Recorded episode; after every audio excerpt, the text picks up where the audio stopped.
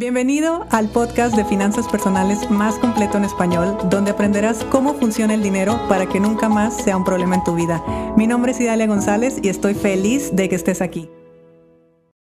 El día de ayer me hicieron una pregunta que me pareció sumamente interesante y se las voy a compartir en este episodio, porque creo que mucha gente puede estar en esa situación, que es, ¿qué valor, o más bien la pregunta literal era, ¿qué obligación moral tiene un hermano al que le va bien en apoyar al hermano que le va mal. Y ¡pum! Bueno, en esta pregunta hay muchísima, muchísima información inconsciente. Mucha. De hecho, este es un tema 100% del pilar mental en las finanzas personales, porque hay muchos factores que están en juego. En primer lugar, los hermanos son personas que están en una dependencia horizontal. En algunos episodios anteriores les explicaba cómo existe la dependencia vertical, que son los abuelos, los padres, los hijos, los nietos, en fin, línea recta, eh, de forma vertical, y existen las dependencias horizontales, donde está la pareja, donde están los hermanos, la gente que está en nuestro mismo nivel. Con la pareja las reglas cambian, porque las finanzas en pareja se tratan de acuerdos. No existen fórmulas mágicas, son solamente acuerdos y algunas técnicas, pero si a la pareja algo le está funcionando, eso es la fórmula perfecta para esa pareja. Pero con los hermanos no, con la familia no, porque los hermanos son dos personas que comparten padres que se criaron en teoría en un mismo ambiente, y digo en teoría porque aunque los chicos vivieran juntos, lo que define la vida de una persona es cómo la madre vive el embarazo y los primeros tres años de vida del niño, cómo lo vive emocionalmente.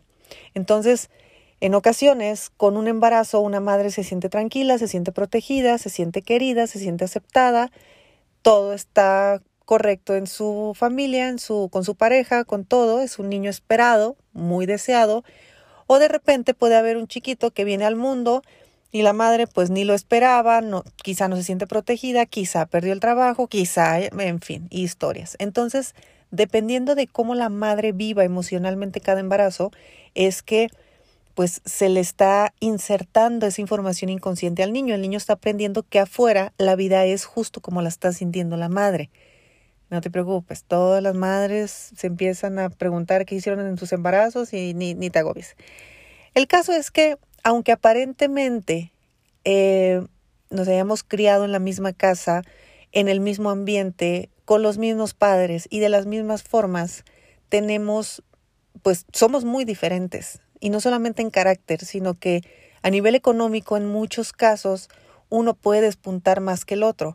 Claro, al que le va bien, trae una información inconsciente que le puede ir bien, al que le va mal, trae una información inconsciente de que no le puede ir bien o de que va a batallar o en fin, trae otro programa. Entonces los programas no tienen por qué ser iguales aunque vengan de la misma familia y el resultado allá afuera obviamente va a ser diferente. Pero existe algo que se llama lealtad familiar y la lealtad familiar es 100% supervivencia porque hemos aprendido que necesitamos vivir en manada, necesitamos ser aceptados por nuestro clan, porque si no somos aceptados por nuestro clan, para nuestra mente súper primitiva significa me voy a morir. Entonces nosotros somos capaces de mantenernos pobres, mediocres y escasos con tal de pertenecer a nuestra familia, porque nuestra familia así es. Entonces, digo las cosas por su nombre. Entonces, aunque tengamos muchísimo potencial, muchísima capacidad, nos estamos frenando constantemente. Es como si tuviéramos un freno de mano de, ah, me está yendo bien, me está yendo bien, pero pongo el freno de mano. Y bueno, Imaginémonos que dejo de poner el freno de mano. Entonces, meto primera, meto segunda, empiezo a avanzar, empiezo a crecer, me empieza a ir muy bien y volteo hacia atrás o volteo hacia un lado y veo que mi hermano no está igual.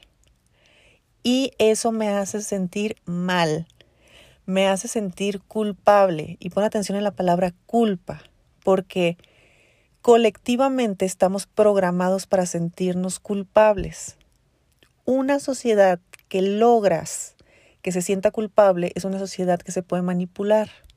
Ya hablaré de la serie El juego del calamar. Me estoy tardando mucho en terminar de verla, pero hay mucha información de, de ese tipo.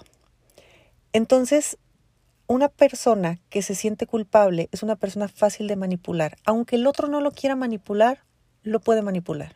Simplemente porque quien se siente culpable me está dando su poder y yo lo puedo aprovechar. Entonces, entre que el que le está yendo bien tiene una lealtad familiar inconsciente, está sintiendo culpa, no quiere dejar de pertenecer al clan y un montón de información más, podemos recurrir a mantenernos mediocres y escasos o a querer resolverle la vida a los otros, a los hermanos. Y te tengo noticias. Los hermanos son compañeros de vida durante la niñez, la adolescencia y la juventud en muchos casos. En la adultez lo normal es que no. Porque, a ver, pueden ser hermanos, por supuesto, compañeros, amigos y, que se llevan muy bien. Si yo veo a mis tías ya de más de 80 años y son grandes amigas y son hermanas también. Pero la realidad de las cosas es que lo normal, lo natural, es que conforme vamos creciendo, cada quien vamos eh, haciendo vida el tener una pareja o el elegir estar solo o como sea que la vida eh, se vaya presentando, lo natural es que al convertirme en adulto, yo tomo las riendas de mi vida. Y en adulto me refiero a adulto de manera emocional, que de ahí la verdad es que casi todos estamos como en ocho años de edad. Adultez eh, física, que tengamos ya una edad, y la adultez económica, porque nosotros realmente nos hacemos adultos económicamente en el momento que nos hacemos cargo de nosotros mismos. Cuando por fin nosotros empezamos a producir nuestro propio dinero y empezamos a pagar nuestras propias necesidades básicas, en ese momento en nuestra mente hace algo clic y nos hacemos adultos, adultos realmente. Por eso tú puedes ver personas de la tercera edad que jamás en su vida tomaron decisiones financieras y son personas que realmente nunca fueron adultas eh, a nivel económico. Entonces necesitan que los hijos tomen decisiones, que los nietos tomen decisiones y es precisamente por esto, porque es muy importante que llegue el punto donde la persona se convierta en adulto. Esto convertirse en adulto a veces lo haces siendo niño, a veces lo haces siendo adolescente, a veces lo haces a los 50 años, a veces nunca lo haces, porque es en el momento que tú empiezas a generar dinero para poderte mantener a ti mismo o por lo menos cubrir tus necesidades básicas. Entonces, en una forma natural de vida, uno tiene la capacidad de generar, en este caso, dinero, porque en este siglo, en esta manera, en esta economía, lo hacemos a través del dinero, y yo empiezo a proveerme. Pero yo, como adulto, adulto emocionalmente, adulto físicamente y adulto económicamente, tengo el factor que es la familia. Y no me refiero a tu familia nuclear, me refiero a la familia que yo estoy creando. Y en ocasiones es esposo, esposa, hijos, perro y el, y el gatito y la casita feliz, pero en ocasiones es una persona sola, en ocasiones es una pareja sin hijos, en ocasiones es una persona con hijos, sin pareja, y en fin, la forma de familia no importa. Lo que importa es que uno va haciendo camino, separado de los hermanos, separado de los primos, separados de todas esas personas que nos acompañaron en nuestra formación, en nuestra etapa formativa, pues dentro de casa, dentro del nido, dentro de la familia nuclear realmente. Porque así como hasta las mismas religiones lo dicen, que hay que separarse del padre y de la madre y que bueno, al final de cuentas, eh, necesitamos hacer caminos separados a ellos, entre hermanos también. Entonces, imagínate, si a mí me está yendo bien, te voy a decir mi ejemplo, yo, Idalia, que no es un ejemplo real porque yo no tengo hermanos. Pero si yo, Idalia, soy una mujer que está sola, que ha elegido eh, este momento de vida estar sin pareja, sin hijos, ser absolutamente independiente y cubrirse sus propias necesidades económicas, Listo, esa es mi decisión, actúo en consecuencia y tengo un resultado. Entonces mi resultado es el que yo quiero. Listo. Pero puede ser que mi hermana tenga una pareja. Entonces, ellos quizá tengan otros acuerdos, tengan otras formas y tal vez no les está yendo tan bien. No sé por qué. Programas inconscientes y mil cosas. Díganme, ustedes que lo ven de fuera, ¿por qué yo y Dalia tendría que resolverle la vida financiera a mi hermana, que es adulto, que tiene pareja y que tiene la misma capacidad que yo para tomar decisiones. No para hacer cambios, no para crear hábitos, esas son otras cosas, pero sí para tomar la decisión de hacer algo. ¿Verdad que no cuadra que yo y Dalia tenga que renunciar a mi trabajo, tenga que bajar mi estándar, tenga que reducir mis ingresos o tenga que mantener a mi hermana? Pues bueno, eso es exactamente lo que probablemente te esté pasando a ti. Tus hermanos, porque estoy casi segura que si me estás escuchando eres mayor de edad, eres adulto ya, tus hermanos son parte fundamental de tu vida, pero no eres ni su padre ni su madre. Para eso ya tienen unos y los compartes con ellos. Pero no tienes por qué asumir un rol que no te corresponde. Ese es en primer lugar. En segundo lugar, la misma adultez que tiene tu hermano, también la tuviste tú. La misma oportunidad de decisión la pudiste tener tú. La misma eh, ganas o no ganas, elecciones, no elecciones de tener determinada familia o no familia, determinado estilo de vida, determinada educación financiera o no, en fin, X, da igual. Es elección de cada quien. Y así como literal en un árbol, cada uno va haciendo una ramita. Y esa ramita se va separando y la otra se va separando y la otra se va separando. Entonces es muy importante que te separes de tu familia. Y no te lo estoy diciendo a nivel físico, porque en Latinoamérica somos muéganos. A las familias les gusta estar pegadas todo el tiempo. Pero realmente la distancia que hay que poner con la familia es una distancia emocional. Porque si yo me estoy sintiendo culpable, estoy siendo vulnerable a que ellos me manipulen y me van a manipular con sus carencias, con sus necesidades, con las cosas que les sale mal, con el marido o la esposa que no los apoya, con el trabajo que no les dan, con toda esa historia. ¿Y sabes qué? Tú vives exactamente en el mismo lugar, en el mismo país. Tuviste eh, oportunidades seguramente muy similares. Y aunque las hubieras tenido diferentes, da igual. Si tú estás bien, tú sigues estando bien. Sé egoísta en ese sentido y mantente bien, porque existe una ley universal, una ley espiritual del dinero, que es la ley de la no interferencia. En el momento que tú interfieres en el proceso de crecimiento personal de otra persona, le estás truncando su capacidad de crecer.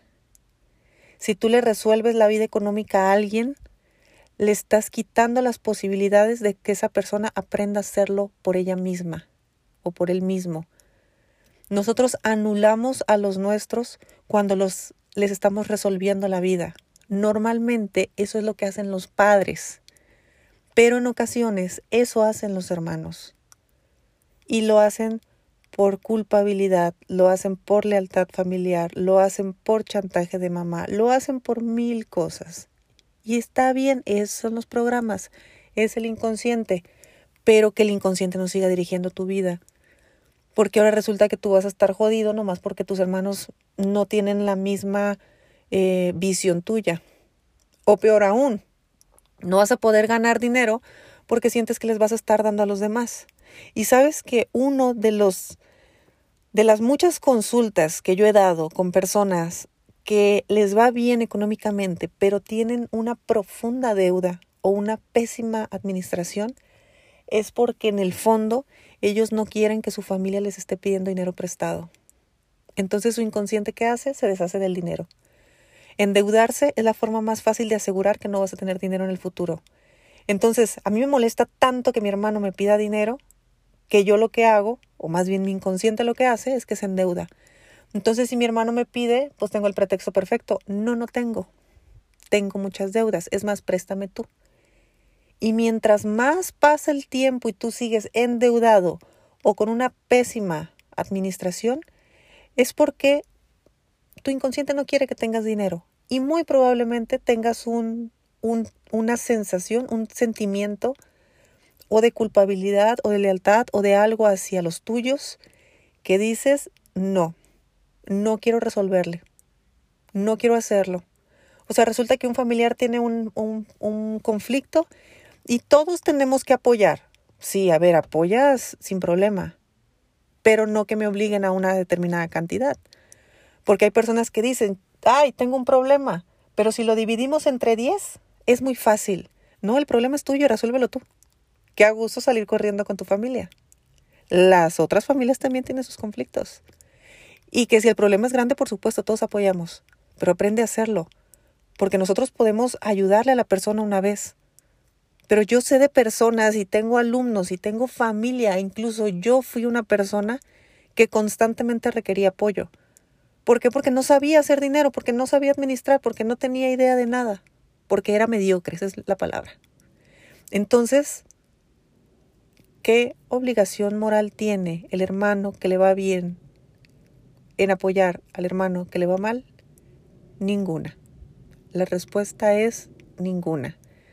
Si son adultos, si están en su capacidad mental, si están sanos, si pueden producir dinero, porque mucha gente puede, la cuestión es que no quiere a nivel inconsciente, déjalo. Déjalo.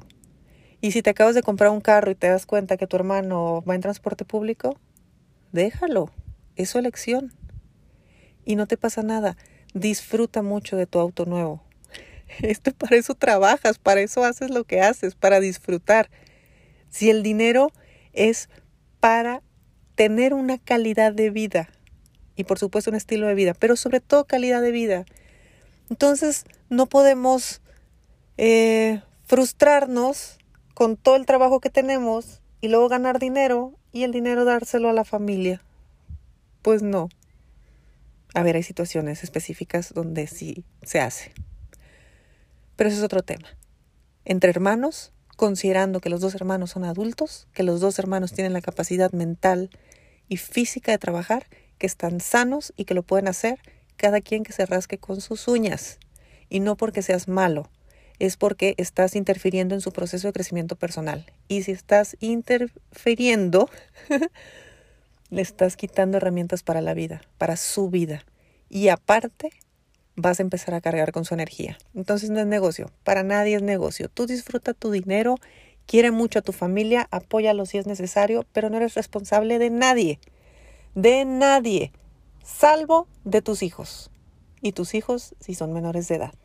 Así que, bueno, tú me dirás qué opinas de este tema. Si te ha pasado, si al primo de un amigo le sucedió, no sé. Es un tema muy, muy, muy complejo. Obviamente aquí estoy dejando muchas cosas eh, abiertas, pero, pero es una realidad, es una realidad que de repente pues piden más ayuda de la necesaria o bien nosotros estamos ahí de salvadores del mundo queriendo resolver lo que no nos corresponde.